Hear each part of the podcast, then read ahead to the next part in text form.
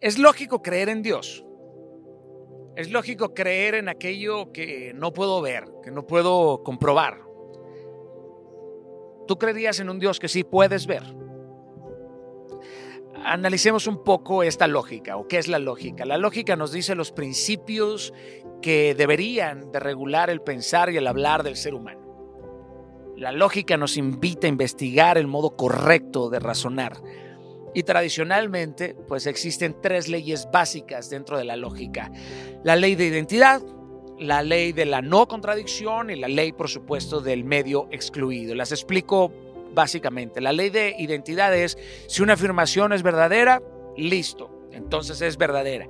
La ley de no contradicción es si una afirmación es verdadera, entonces no puede ser falsa. Y la ley del medio excluido es, bueno, pues hay una afirmación que puede ser verdadera o falsa. La lógica, queridos, pues abarca una amplia gama de conceptos que forman parte de otras leyes como las leyes morales, las leyes matemáticas, las leyes naturales, las legales. Por ejemplo, las leyes morales y legales declaran lo que debe ser, lo que debería de ser. Expresan lo que una persona debe hacer, aunque no siempre sea así. O sea que sí se pueden romper. Pero existen leyes, como las leyes naturales, que se expresan pues dentro de lo que efectivamente es. Esta ley ocurre dentro de un marco de lo que ocurre dentro de, bajo ciertas eh, circunstancias naturales. En teoría estas leyes son estables, confiables, aunque es posible que existan fuerzas que superen a una fuerza inferior. Como ejemplo, una pulseada esta competición de fuerza entre dos personas que consiste en tomarse entre las manos y apoyar sus codos en una superficie. Hay una fuerza superior que supera a una fuerza inferior. Bien, eh, la lógica, queridos, pues tiene el componente del deber. Por eso se asemeja tanto a las matemáticas. Por ejemplo, si yo tengo 100 dólares y pago un producto de 80 dólares y el comerciante me regresa 100 dólares, esto rompe la lógica. Pero no siempre es una transgresión moral, sino pues un pésimo error. A lo mejor no está actuando de manera inmoral, sino irracional. La lógica humana sigue el modelo de la realidad.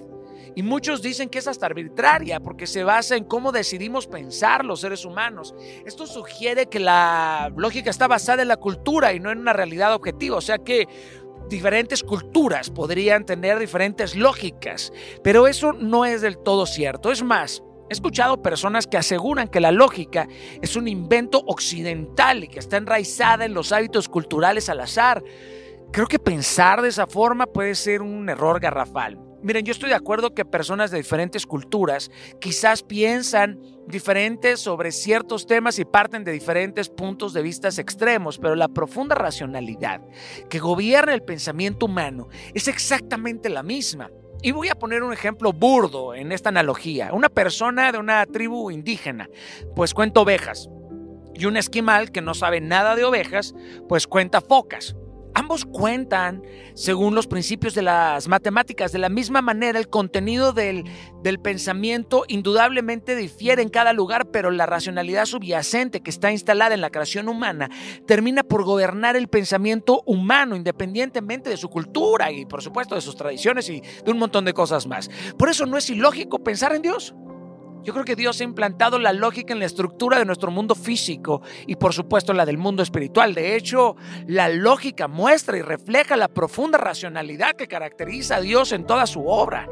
Hay intencionalidad en ella. El espacio entre lo finito y lo eterno es un lugar que, que a lo mejor pierde la lógica, pero de todos modos ahí también está el poder de las matemáticas para hacer su trabajo. O sea, lo infinito no cabe en lo finito. Así la mente progrese, innove y supere la cima de la comprensión y rompe el límite del entendimiento, solamente llegará a mirar los hechos divinos en un mundo físico. Pero jamás en esta vida podrá tocar tangiblemente el mundo divino. La esencia y los atributos de Dios pues se encuentran en la santidad de su perfección. No hay manera de que tu mente sea capaz de aproximarse a esa posición. Pero la pregunta bonita es, ¿Cómo puede el hombre, habiendo sido creado, comprender la realidad de la esencia pura de su creador? Ese plano es inalcanzable para el cuerpo físico porque no hay explicación que lo haga comprensible o poder que lo señale, porque nuestros ojos no ven a Dios.